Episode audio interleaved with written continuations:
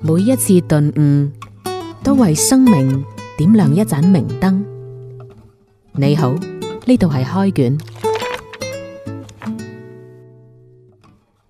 歡迎收聽開卷，呢度有浩明同佳欣。誒、呃，浩明喺呢個節目開始之前，我想先講一個故事啊。咁啊，我哋呢兩年有首歌好 hit 嘅，叫做《廣東愛情故事》。咁啊，小弟先獻唱兩句獻下酒啊。人在廣東已經漂泊十年， 但其實懷念身邊咩啊， 都經已改變， 忘記咗。有啲歲月嘅印記喺度。誒，而且佢原唱者仲會有少少嘅呢個誒、呃、廣東話唔正嘅感覺，嗯真係好有呢個喺廣東漂泊嘅感覺嘅。嗯上兩個星期我有一次飯局咧，咁啊有緣認識一位業內嘅音樂嘅人音樂人啦，嗯廣東本地音樂人，嗯一位星海音樂學院嘅老師，佢、就講咗個故事，話原來《廣東雨神》呢首歌咧，當年咧係一個實酒吧歌手定係一個嗰啲好好下欄嗰啲酒吧歌手或啦，者係好貼地氣啦。係好貼地氣，係唔好唔好講下欄。啊。係。音樂冇下欄係，好貼地氣嘅酒吧歌手度買翻嚟。嗯。結果呢首歌咧，經過佢同公司嘅一輪操作之後咧，嗯。賺咗成五千萬，哇五千蚊嘅東西賺咗五千萬嗯，結果好快地呢五千萬就唔知點冇晒，使晒 點使啊？ 唔知。但係咁啊，最尾依家又打回原形，啊。咁啊，就好似冇咩新嘅可以爆款嘅作品。嗯。嗱，咁啊呢個道聽途說嘅故事，咁但係佢當時食嗰餐飯嘅時候，聽到呢個故事咧，我諗起一句名言啊，嗯投資界嘅名言就係憑運氣賺回來嘅錢咧，最終係憑實力輸掉。憑實力輸掉， 我都好想知道憑咩實力可以輸得掉。誒誒、呃其實當我哋唔小心可，即係當興趣變成賺錢嘅手段，嗯而且仲賺到錢嘅時候，其實佢對興趣確實係是有某種嘅消磨。我哋係今日要推薦一本書咧，叫做《身邊的金錢心理學》。嗯。周欣月老師，周欣月教授佢其實係浙江大學管理學院嘅教授咧，佢之前係美國嘅亞利桑那大學嘅嗯博士嚟嘅。呢本書研究咗好多關於金錢嘅東西，佢其實就講到話，即係如果吓嗯你將你嘅愛好或者你嘅熱愛嗯變成你謀生嘅手段嘅時候，其實你嘅熱愛同你嘅關係就冇乜冇乜太大關係。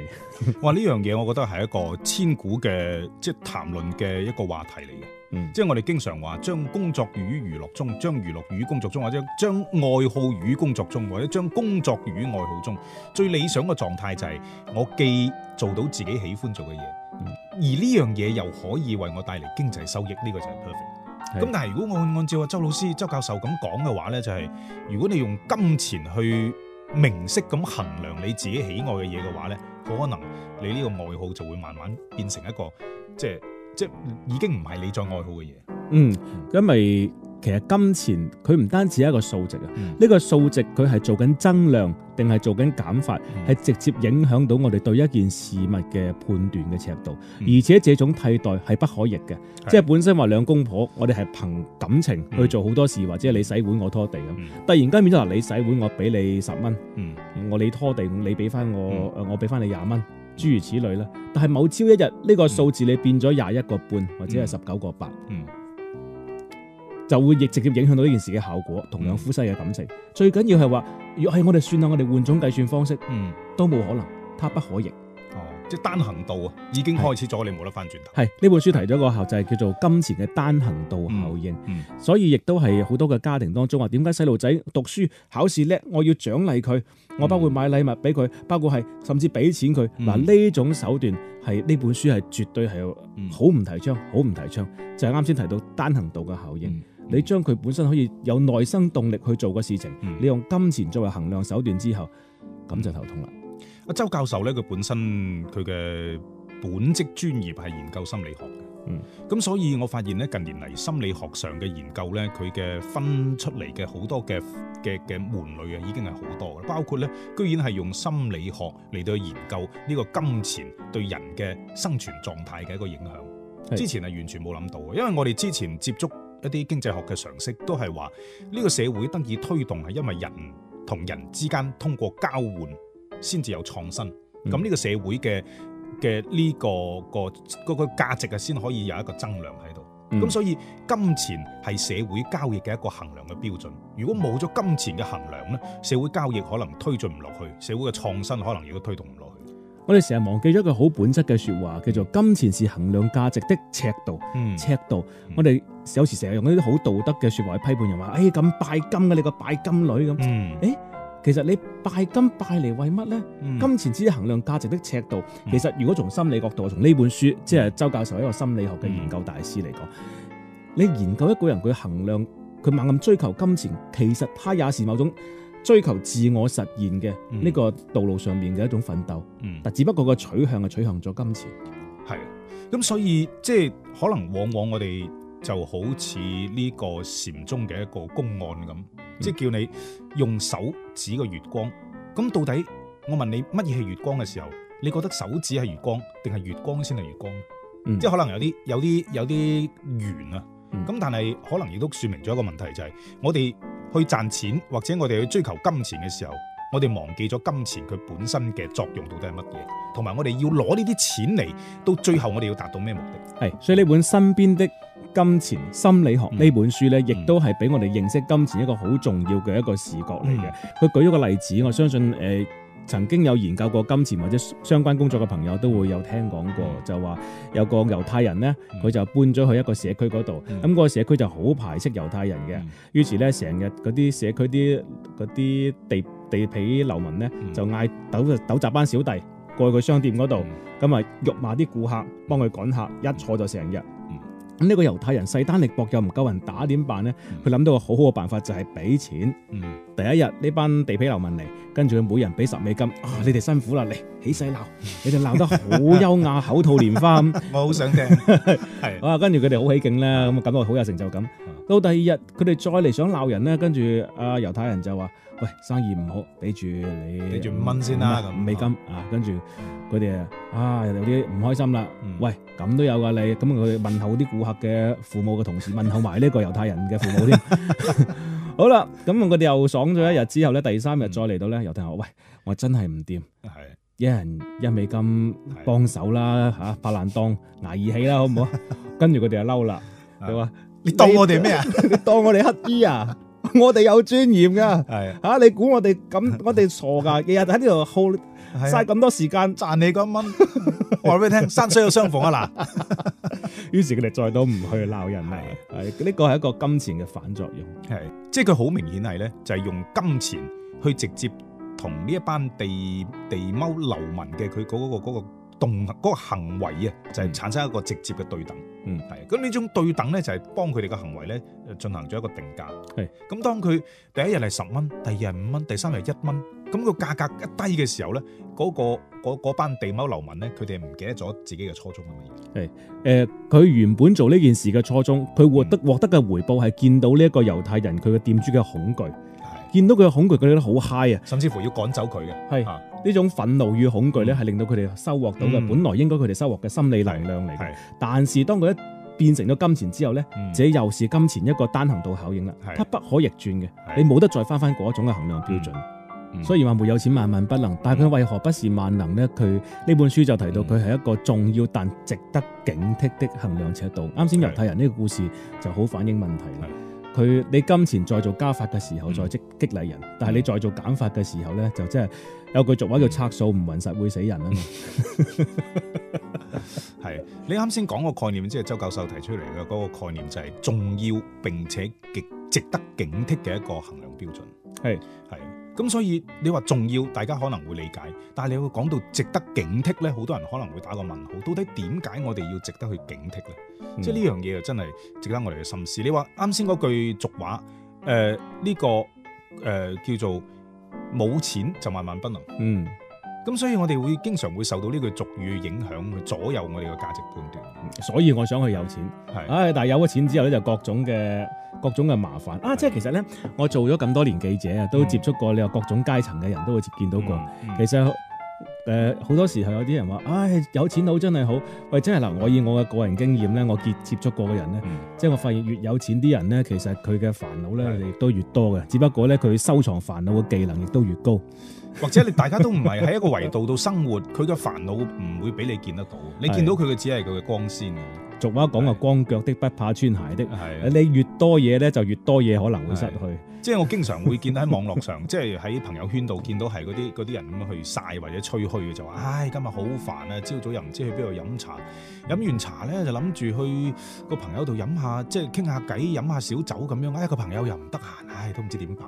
誒，啊即係嗰啲叫做想打死佢，收租户啊， 有閒階層。有啊閒階層，係誒，其實咧嗱，呢本書亦都講嗯到啊，金錢帶俾人痛苦，好多人點解有咗錢之後都唔開心呢？其實比較就係一個最最容易帶嚟痛苦嘅渠道，嗯因為嗱，佢舉咗個例子啊，嗯美國嗰啲 CEO 呢，嗯其實好多年前幾廿年前，佢哋嘅工資已經比普通員工呢高咗成百倍咁多啊。咁於是監管機構就發現到呢個問題，嗯佢哋要杜絕呢啲高管團隊佢哋咁高嘅人工，嗯佢哋諗咗個辦法，嗯真係屎橋嚟嘅， 就要嗰啲上市公司啲披露財報嘅時候，嗯要披露埋佢哋高管嘅人工。嗯，我諗但係就諗住你有群眾壓力啊嘛，你好意思收咁多咁多錢？嗯點知但係自從披露之後呢，呢個高管人工同埋普通員工嘅呢個差距，從百幾倍升到今天幾百倍。係不斷咁翻倍上升，係即係你慢慢係估唔到原來得咗呢個反作用，亦都印證咗我哋啱先所講嘅就係嗰啲有錢人呢，佢俾你睇到嘅，即係佢同你唔係同一維度嗯。咁、反轉嚟，佢亦都唔會去關注同佢唔同一維度嗰班人，佢嗯冇佢個佢嘅睇住嗰啲人都係同佢同一水平係。咁所以就變咗，你一將嗰啲財報一公開，誒、哎本來我黃嘉欣嘅公司啊，佢人工幾多呢？而家公佈我好啦，黃嘉嗯欣一個月收三百，我一定要將我自己工資升到四百。係咯，梁總呢個水 平，我冇理由水平比佢差嘅係咪？喂，佢三百五，咁我係咪要去到四百先？跟住係開會，哇！你係咪覺得我唔掂啊？你唔點樣佢做啊？係咪？於係是嗱，呢個反效應就出咗嚟啦。嗯即係我哋人性當中呢，只會留意到比我哋錢多嘅人。冇錯，係唔會留意到比我哋錢少嘅人。正如你啱先你講朋友圈裏邊，嗯你只會留意到比你更加有閒嘅人。係啊嗰啲好苦逼嗰啲，日日九九六嗰啲，你係睇哎我都係係咁嘅，唔想睇，啊我唔想睇， 個個都係咁嘅，冇人睇。嗯誒，所以呢本書話其實嗯當有錢啊，即係所謂嘅有錢，唔係話有好多錢，嗯我哋點喺有限嘅金錢當中找到快樂？首先第一個，我哋首先係要杜絕一啲不必要嘅比較先冇。錯，你對金錢嘅注意力，直接決定到我哋自己對同金錢嘅呢個關係。但係呢個係人性嚟嘅，你好難即係去去控制到自己唔同嗰啲高級過自己嘅人去比較。可能呢啲會唔會係動物性嚟？或者我覺得會唔會呢啲係源於呢就係生物嘅演化，因為佢要向住比自己叻嘅嗰種生物去睇齊，佢先可以將佢自己嘅嗰種謀生能力呢更加提高，咁先唔會俾自然淘汰。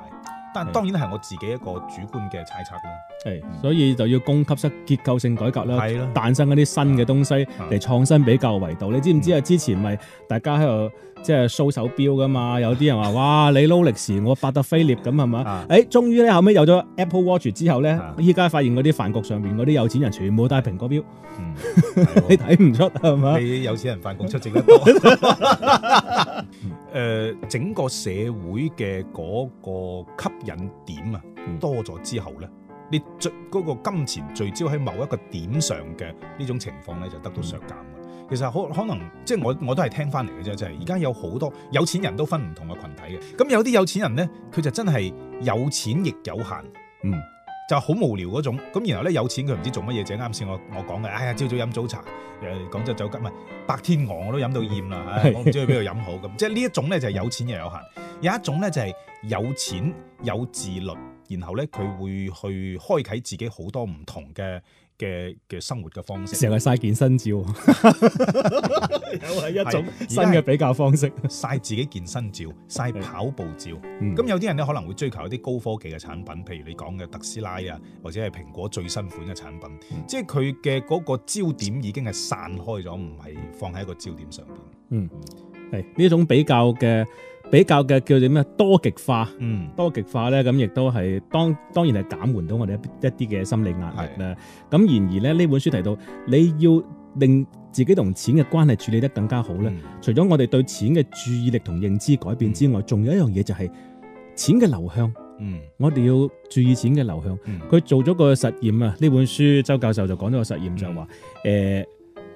其實調查過好多人咧，啊你攞到啲錢，即係嗯例如我摷件衫袋，誒、摷到張廿蚊啊，唔知幾時執喺度嘅。嗯呢廿蚊你點樣使佢，你會最開心呢？我係買只雞髀好，定係去打個老虎機好， 啊定係攞去捐咗佢好咧？你知唔知我都唔係屬於呢個範疇。當我睇到呢一段嘅時候，好我耐就未見過廿蚊啊！ 你 唔係我我耐不耐咧，我都會咁嘅，就係、可能係換季嘅時候咧，冬就一百蚊塞喺冬天嘅個大褸個袋度，咁然後下明年下一年攞出嚟咧，一揞揞一百蚊，咦喂一百蚊喎，咁我就劈咗喺個袋邊，就唔理佢噶啦。 啊我呢啲係有錢人嚟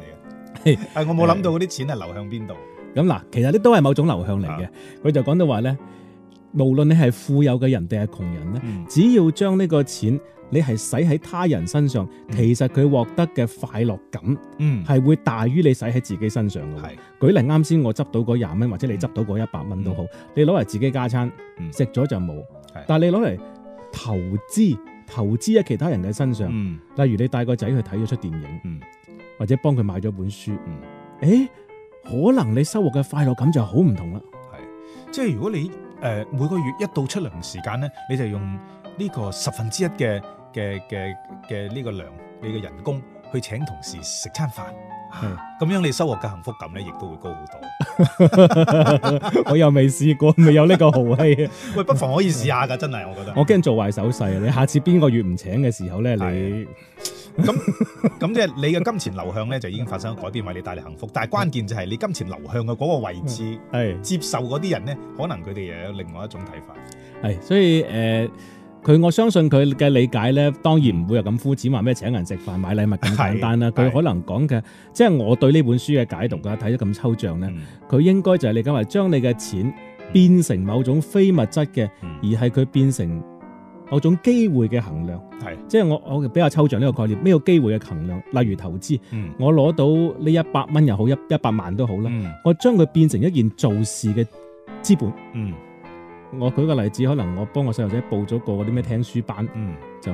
一百蚊一年咁。嗯誒，佢可能佢帶嚟嘅效益就會更大。但係如果我我唔係使喺身上，我攞嚟請同事食飯都好，嗯咁佢用咗就用咗佢消費啊，佢係一種消費嘅行為，嗯唔係建設性嘅行為。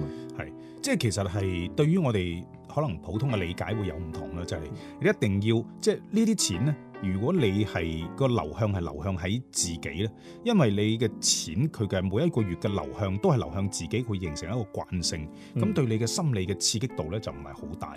咁但係如果即係單從呢方面嚟講，如果你嘅金錢嘅流向係流向其他方面，包括你要獲取一啲難得嘅機會啊，嗯獲取一啲投資嘅回報啊，咁呢個就打破咗你原來嘅嗰種對金錢嘅嗰種心理期待。呢呢度、首先你唔，我覺得唔去計較佢嘅收益到底有高定係低，至少你可以獲得一啲新鮮嘅刺激，或嗯者講呢啲刺激就係嗰種帶俾你一種難以形容嘅幸福感。啊誒、呃其實呢本書咧，身邊嘅金錢心理學佢仲有提到好多嘢，啊咁當然可能有啲與時代脱節啦。嗯佢、包括講到話，我哋用一張新嘅銀紙同同埋一張舊嘅銀紙，可能買到嘅嘢會唔同係。舊嘅銀紙咧，就可能我哋會傾向於快啲使咗佢。嗯其實你有冇發現，以前即係我哋仲係用緊現金嘅年代，嗯即係可能去街市度嗰啲舊嘅五蚊啊、兩蚊、一啊蚊，你攞嚟買葱啊，買快啲使咗佢。深有感受。係但係如果張靚嘅五蚊咧，我一定唔會喺市場買用咗佢嘅，嗯可能攞嚟包利利是。 係係會包利是或者袋喺個荷包度，起碼你打開個荷包，你見到啲錢係乾乾淨淨嘅係。即係以前我即係去而家好少去市場買餸啦，以前去市場買餸咧，你知啦，嗰啲五毫啊、一蚊啊、五蚊啊嗰啲咧，因為啲賣魚佬啊、豬肉佬經常過手嘅，佢可能有油污啦，有嗰啲污糟邋遢嘅跡啦，有血跡啦咁樣，呢啲錢咧，即係你通常會覺得係你揸住喺手咧，即係你係唔想揸住喺手，但係關鍵呢啲錢你又可以買到嘢喎。嗯所以你會第一時間去買嘢，但係你會買乜嘢呢？你通常唔會買嗰啲光鮮嘅嘢，即係表面光鮮。你可能會去菜市場買一啲嗰啲水地地嘅菜啊，或者一啲即係買下爛嘢。係買下爛嘢啦。咁即係你翻屋企，你仲要清洗乾淨。我覺得呢個心理嘅變化非常微妙。呢種金錢嘅效應，咁去到今時今日，佢當然都會係發揮喺唔同嘅方面。係，例如啱過去無耐嘅雙十一呢，我發現咗一樣嘢啊，嗯好有趣。我哋嘅 iPhone 裏邊呢，佢就有一個濾鏡功能，嗯可以將呢個手機嘅屏幕校成黑白嘅。嗯，啊為咗安度，呃你係之前已經發現咗啦。誒發現到啦，為咗安度呢個雙十一呢，我就啊喺嗰段時間將個手機校咗黑白嗯。咁我哋成功發現自己購買慾望係好低嘅。即係任何嘢睇落去都係黑白㗎。係啊，都都好好冷淡啊！見到啲嘢，完全勾起你睇到個屏幕全部黑黑白，你打開淘寶啊，嗯 你全乜都唔想買嘅。 呢個係一個好方法，係將你嘅五彩世界變成黑白。就係自己覺得佛系啲啦，係即係會你會留意翻多啲外邊嘅世界咁樣樣係嘅。誒呢本書身邊嘅金錢金錢心理學，誒、嗯我哋平時經常談錢，嗯但係對錢嘅認識其實真係好好淺，好淺。係對錢嘅認識好 淺，深淺嘅淺。 嗯，係呢本書佢帶俾我仲有一個啟發啦，嗯就係無論你有錢冇錢，嗯你都可以活得好幸福。但係無論你有錢冇錢，都可以活得好痛苦。 哇，好深啊！關鍵我哋點樣睇錢呢樣嘢？係啊好，結束呢期開卷，拜拜拜。中唔中意我哋啊？下載花城 FM 重温開卷往期音頻啦！